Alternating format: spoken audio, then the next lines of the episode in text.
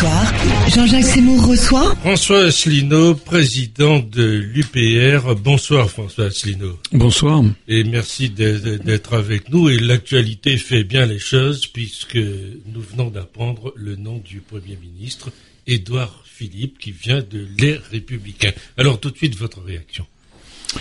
Bah écoutez, d'abord plusieurs réactions. Euh, la première, c'est que euh, Édouard Philippe, bon la presse en parle déjà, c'est quand même quelqu'un qui a été, vous savez, comme les saumons, il a remonté tous les courants. Il a été au Parti socialiste, après ça il a été au Républicain, maintenant il va à la gamelle à En Marche, etc. Euh, je rappelle que ce, ce Monsieur Philippe, il y a encore quelques jours, avait été d'une part le bras droit d'Alain Juppé pour la campagne pour euh, la primaire des Républicains, euh, et puis il y a encore quelques jours, il avait euh, publié des messages tweets, des choses quand même assez sévères contre Macron. Il avait rappelé notamment que M. Macron, ça rappelait le, le, chef de la garde prétorienne sous l'empereur Tibère, qui avait assassiné Tibère avant de se faire assassiner par Caligula. voilà un petit peu ce qu'il avait dit de Macron. Même moi, j'ai jamais osé dire ça. Le voilà maintenant catapulté Premier ministre. Bon, ça c'est la première chose, ça veut dire que tous ces gens n'ont ni cœur ni honneur. La deuxième chose, c'est que euh, on est en train d'assister à une formidable, non pas recomposition, mais décomposition de la, scène politique française, puisqu'en fait les Français sont en train de découvrir ce que tout le monde savait, mais on gardait, on faisait encore semblant, c'est qu'il n'y a en fait aucune différence entre la droite et la gauche ce sont des différences uniquement de logo. Vous savez, c'est comme les lessives, vous avez la même lessive avec des noms différents. En réalité, entre les républicains, le Modem, M. Bayrou, euh, le Parti socialiste euh, qui maintenant est en, pleine déroute, euh, et puis ce nouveau mouvement qui s'appelle En Marche, on assiste en fait à, on voit que ce sont des gens qui sont interchangeables. Ils sont totalement interchangeables. Leur programme commun, c'est la soumission de la France à la construction européenne et donc à une oligarchie. Alors là, on entretient les. il y a eu un suspense qui a été entretenu, on ne sait pas très bien pourquoi. Monsieur Macron a fait savoir qu'il comptait être le maître des horloges. Je ne sais pas si c'est parce qu'il pense qu'il est le roi des cloches. On a fait attendre 6h30 là. Voilà, on a fait attendre 6h30. Alors déjà, déjà le, maître des horloges, c'est pas de lui, c'est un titre d'un livre de gestion publique qui date de 1991, parce que Monsieur Macron, je crois, il aime bien se servir dans les idées des autres. Euh, et puis, euh, et puis, si suis le seul pouvoir de Monsieur Macron c'est de faire attendre pendant six heures et demie les journalistes, c'est un peu piteux. Parce que la véritable information du jour, outre la nomination de M. Philippe, c'est qu'il part d'Ardard euh, pour aller faire euh, un acte de soumission, d'allégeance à Madame Merkel, à la chancelière d'Allemagne. Moi, je trouve assez extraordinaire que les journalistes font semblant comme si c'était tout à fait normal que le président de la République française se rende, c'est d'ailleurs ce qu'avait fait Monsieur, euh, Monsieur Hollande. C'est également ce qu'avait fait d'ailleurs Nicolas Sarkozy, mais lui, il avait attendu un jour ou deux avant d'aller voir le chancelier d'Allemagne. on a des, des journalistes qui font comme si c'était tout à fait normal, mais c'est pas normal. C'est absolument pas normal que le chef de l'État français se précipite pour aller voir un chef de gouvernement, même en termes protocolaires. Je suis désolé, Madame Merkel, c'est l'homologue de Monsieur Philippe. Elle n'est pas le chef de l'État. Il y a un président de la République fédérale d'Allemagne. Donc en termes protocolaires déjà, les présidents devraient en montrer les présidents. Alors il est vrai qu'en Allemagne, le président de la République fédérale d'Allemagne n'a pas le pouvoir exécutif comme c'est le cas en France. Mais enfin, je trouve que cette précipitation qui est là montre que, en fait, euh, Monsieur Macron, à mon avis, euh, agit sur instruction, ou si c'est pas sur instruction, il est dans un univers mental, psychologique, où on lui fait comprendre qu'il faut absolument passer sous les fourches codines de Berlin. Voilà comment, voilà comment je vois les choses. Alors maintenant, il y a une autre conséquence, enfin il y a beaucoup de conséquences qui viennent de se produire, puis euh, c'est très évolutif. Je pense que les républicains sont dans une situation très mauvaise. Parce que j'imagine que Monsieur Philippe... On vient de casser les républicains, là. Oh, bah, je pense que Édouard Philippe... D'abord, Édouard Philippe, c'est quelqu'un qui a 44 ans, qui n'a jamais que 50 plus que Monsieur Macron, euh, qui euh, qui porte bien, qui a fait à peu près les mêmes études. Il a fait l'ENA. Au lieu de prendre l'inspection générale des finances, il a pris le Conseil d'État. Moi, je pense qu'à horizon de, de 3 à 6 mois, vous allez voir que les deux hommes vont commencer à se bouffer le nez, parce qu'il y en a un qui va vouloir être calife à la place du calife. C'est systématique, mais a fortiori, quand vous avez deux personnalités aussi, aussi comparables. Euh, mais les républicains, ils vont avoir un problème. Parce que il y a la stratégie, vous savez, Vauquier, Barouin, etc., qui exige que les, ne soit que quelques débauchages individuels? Donc on va voir ce que ça va donner. Est-ce que ça va être, vous savez, euh, comme ces quelques débauchages individuels à gauche qu'avait réussi Nicolas Sarkozy, ça n'avait mené en fait à rien du tout, ou bien est-ce que ça va être un mouvement de fond plus important? C'est-à-dire est-ce que monsieur, euh, est-ce que le Premier ministre Édouard Philippe va attirer au gouvernement, va pouvoir nommer au gouvernement avec l'assentiment euh, du président de la République et avec l'assentiment euh, des républicains et avec l'assentiment des intéressés, quatre, cinq, six personnes euh, au gouvernement. On parle beaucoup, moi je pense que M. Estrosi il a pris un ticket pour y aller. Je pense également, on parle de Madame Sylvie Goulard. Alors elle, elle n'était pas, je crois pas aux républicains, elle était plutôt chez les centristes. Mais enfin, on pourrait Madame Sylvie Goulard. On parle aussi de Nathalie Kosciusko-Morizet. on parle d'un certain nombre de personnalités comme ça. Si effectivement il arrive à faire entrer au gouvernement quatre ou cinq ou six personnes venant des républicains ou de la droite, à mon avis, les républicains vont être dans une situation, dans une sacrée panade. Hein. Je pense que ça va être très très difficile pour eux, notamment pour les législatives, parce qu'ils sont dans une situation, euh, qu'est-ce qu'ils apportent? Ils sont le porte-parole maintenant de, de, de, Monsieur. Ils ont présenté un candidat, Monsieur Fillon, qui a été sèchement battu parce que il avait. C'est pas c'est plus qu'il avait des casseroles, c'était un orchestre qu'il avait au Basque avec toutes ces toutes ces casseroles. Donc ils apparaissent comme un parti en pleine déroute, pareil pour le Parti socialiste. Et vous, vous vous situez dans quel contexte là? Bah, nous, euh, Quand je dis vous, c'est l'UPR. Oui, l'UPR. Alors l'UPR, comme vous l'avez vu, euh, moi j'ai fait un, un, un, résultat un petit peu inférieur à 1% des suffrages. C'est un échec. C'est un échec vous. Un échec. C'est disons, c'est décevant. C'est décevant. Moi, j'espérais honnêtement, je n'avais pas donné de chiffre, mais j'espérais qu'on ferait aux alentours de 2, de 2 à 3%. On a fait 1%, un petit peu moins, 0,92. C'est effectivement euh, très très décevant. Cela étant, je rappelle que c'était la première fois que je me présentais, que j'étais la seule personnalité réellement nouvelle parmi les onze candidats. Les dix autres étaient à des titres divers et variés, étaient connus.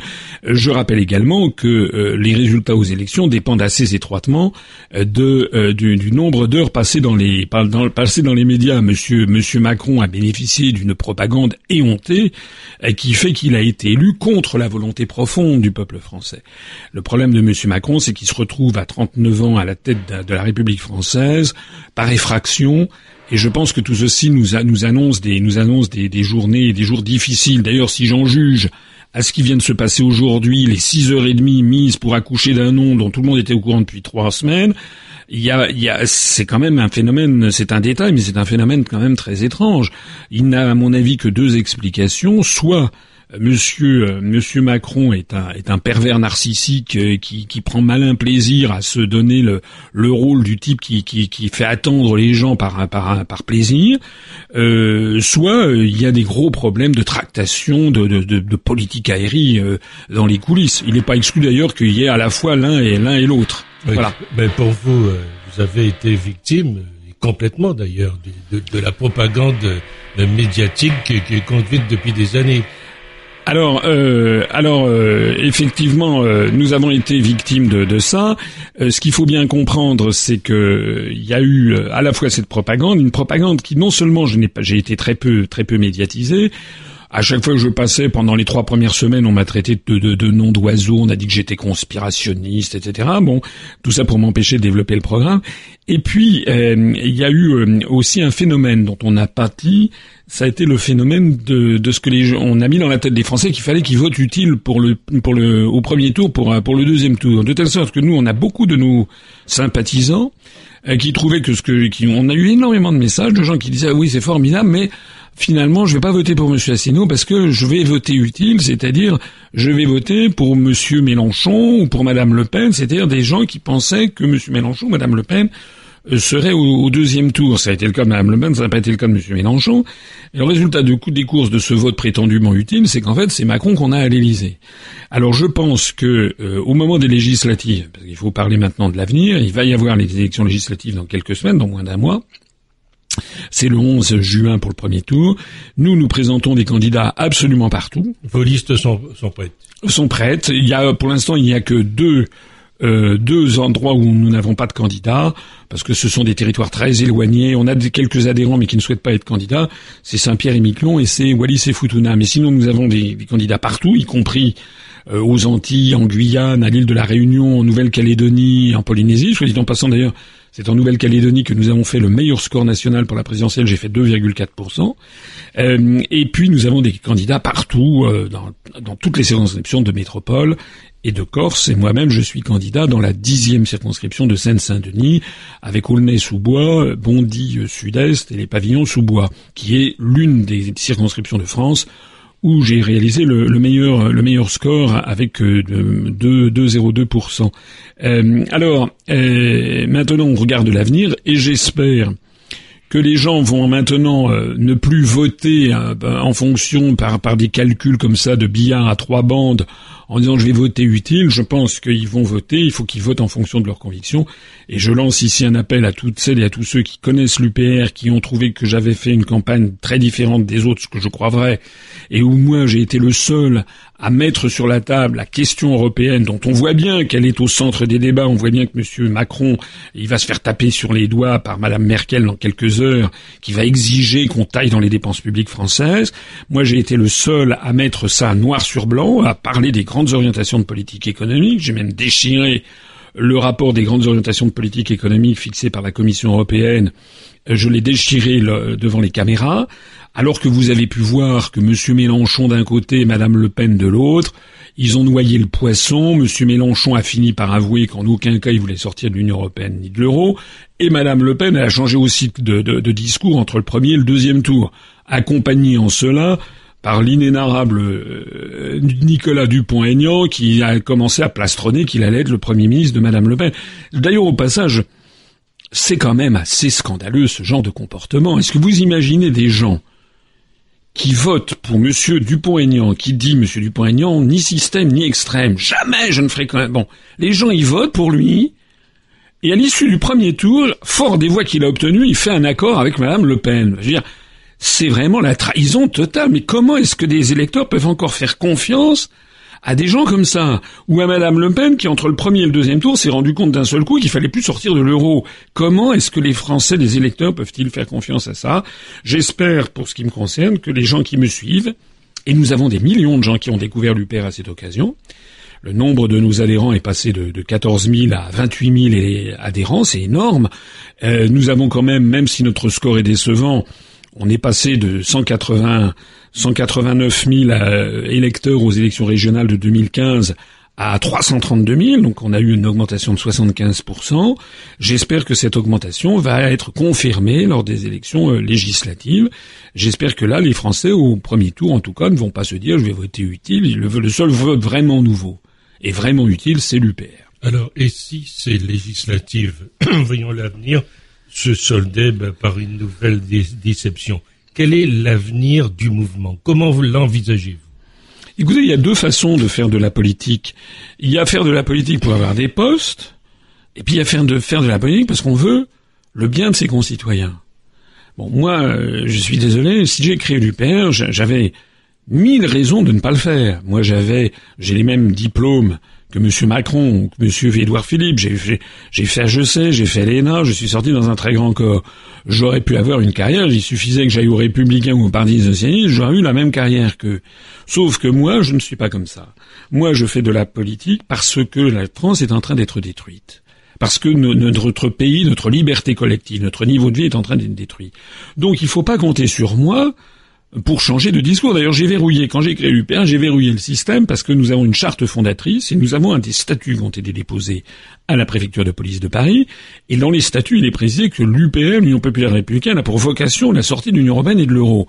Et nous avons une charte qui le précise, de telle sorte que euh, ça serait ça serait contraire au statut même qu'on commence à dire, ben non, finalement, on va faire une, autre Europe. Alors, euh, il faut bien voir au passage que euh, ce que je propose, et ce, tous les gens qui m'ont rallié le proposent, c'est un changement considérable. On se heurte de front à une oligarchie, on se heurte de front aux vrais détenteurs du pouvoir. Vous comprenez bien, les Français, quand même, il y a de plus en plus de Français qui comprennent que Monsieur Édouard Philippe, que que Monsieur Hollande, que Monsieur Macron, c'est pas eux les vrais décideurs. Les vrais décideurs, ils sont ailleurs il faut savoir, ça, ça, circule sur Internet, que Monsieur Édouard Philippe, il avait été reçu, il y a quelques, c'était en juin de l'année dernière, il avait été reçu par le groupe de Bilderberg en Suisse, où on avait vérifié qu'il correspondait à cette espèce de, de réseau international qui vérifie si dans le monde occidental tout le monde marche du même pas vers la mondialisation. Donc en réalité, Monsieur, Monsieur, il n'y a rien à attendre de ce qui va se passer. Le gouvernement actuel va faire exactement la même chose que le précédent. On a changé, on a ripolliné la façade, on a mis des gens plus jeunes. C'est d'ailleurs une stratégie intercontinentale. Rappelez-vous, Matteo Renzi, c'était le beau mec en Italie, il avait le même âge que Macron, je crois 38 ans. Il a été président du Conseil italien, ça s'est terminé comme un désastre. Il y a la même stratégie au Canada avec Justin Trudeau, c'est un type qui a aussi moins de 40 ans, je crois, comme ça, le style. En fait, ils ont des physiques de présentateur de 20 heures à la télé. Le jeune premier. Oui, et c'est exactement ça. en fait, Monsieur Macron, il a le physique de quelqu'un qui présente le 20 heures. Voilà. Alors effectivement, ça épate un petit peu la galerie. En France, les gens se disent ah, il est jeune, etc. Malheureusement, malheureusement, dans le corps électoral, il y a des gens qui s'intéressent pas beaucoup à la politique et qui ont des raisonnements un petit peu, un petit peu superficiels. Et quand je dis un petit peu, c'est gentil, qui ont des raisonnements primaires et qui disent ah bah tiens, lui il est mignon, lui il est jeune, etc. Ça va changer. Non. Ça va rien changer. Ça va changer en pire. C'est ça le, truc. Et pour revenir à votre question d'emblée, mais moi, si vous voulez, euh, je persiste et signe. Je pense que les analyses que je fais sont les bonnes. D'ailleurs, tous les événements ne cessent de nous donner raison. Et puis de plus en plus de Français qui me découvrent euh, vont dans ce sens. Euh, est-ce que imaginez quelqu'un qui aurait dit à Charles de Gaulle, euh, le fin à la fin 40 euh, ou je sais pas ou au mois de septembre 1940 bon ben euh, en fait 98% des Français sont derrière Pétain. Donc il va falloir que vous changiez votre discours. Parce que c'est vrai de, de Gaulle fin 40 il y avait personne qui l'avait rejoint. Il avait dit d'ailleurs à la fin 40 il avait dit qu'il avait été rallié par quelques quelques dizaines de personnes. Il avait dit j'avais avec moi quelques juifs quelques poètes et les pêcheurs de l'île de Saint il avait, il avait, il avait, il avait quasiment personne à la fin, à la fin de, de l'année 40. Et c'est une anecdote que, que j'aime à citer parce qu'elle est, elle est magnifique. C'est qu'il a fêté le 25 décembre 40, il a fait une petite euh, réception pour Noël. C'était dans l'immeuble de Carlton Garden que lui avait loué euh, gratuitement euh, Winston Churchill. C'est pas très loin de Oxford Street, c'est tout, c'est à Londres.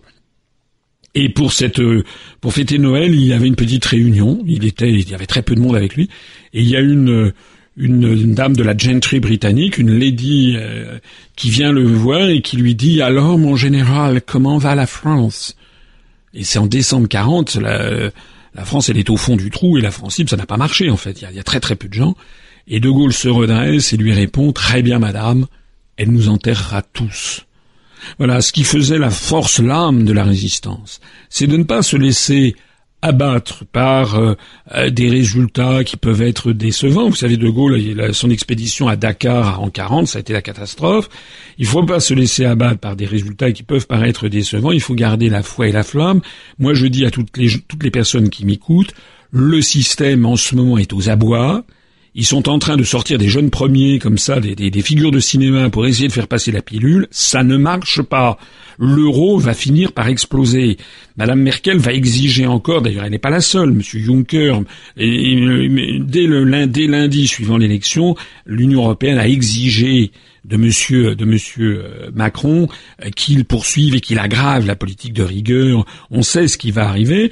Et d'ailleurs, la grande information de la semaine, ça va avoir lieu après-demain, le 17, puisque c'est le 17 euh, mai que va être publié, rendu public, je crois, le rapport annuel euh, des grandes orientations de politique économique fixées par la Commission européenne à la France et donc on va savoir ce que à Bruxelles on a décidé que serait la politique française. Alors là c'est du sérieux, c'est pas les c'est pas les les discours euh, complètement vides et creux euh, et bourrés de formules de marketing que M. Macron a, a balancé devant devant les, le public qui venait le, le, voir dans ces dans ces réunions. C'est là où on va entrer dans le vif du, du sujet. Moi je suis là pour tenir la barre et pour aller toujours dans la même direction. Je suis convaincu que l'avenir va nous donner raison. Merci François Asselineau d'avoir été avec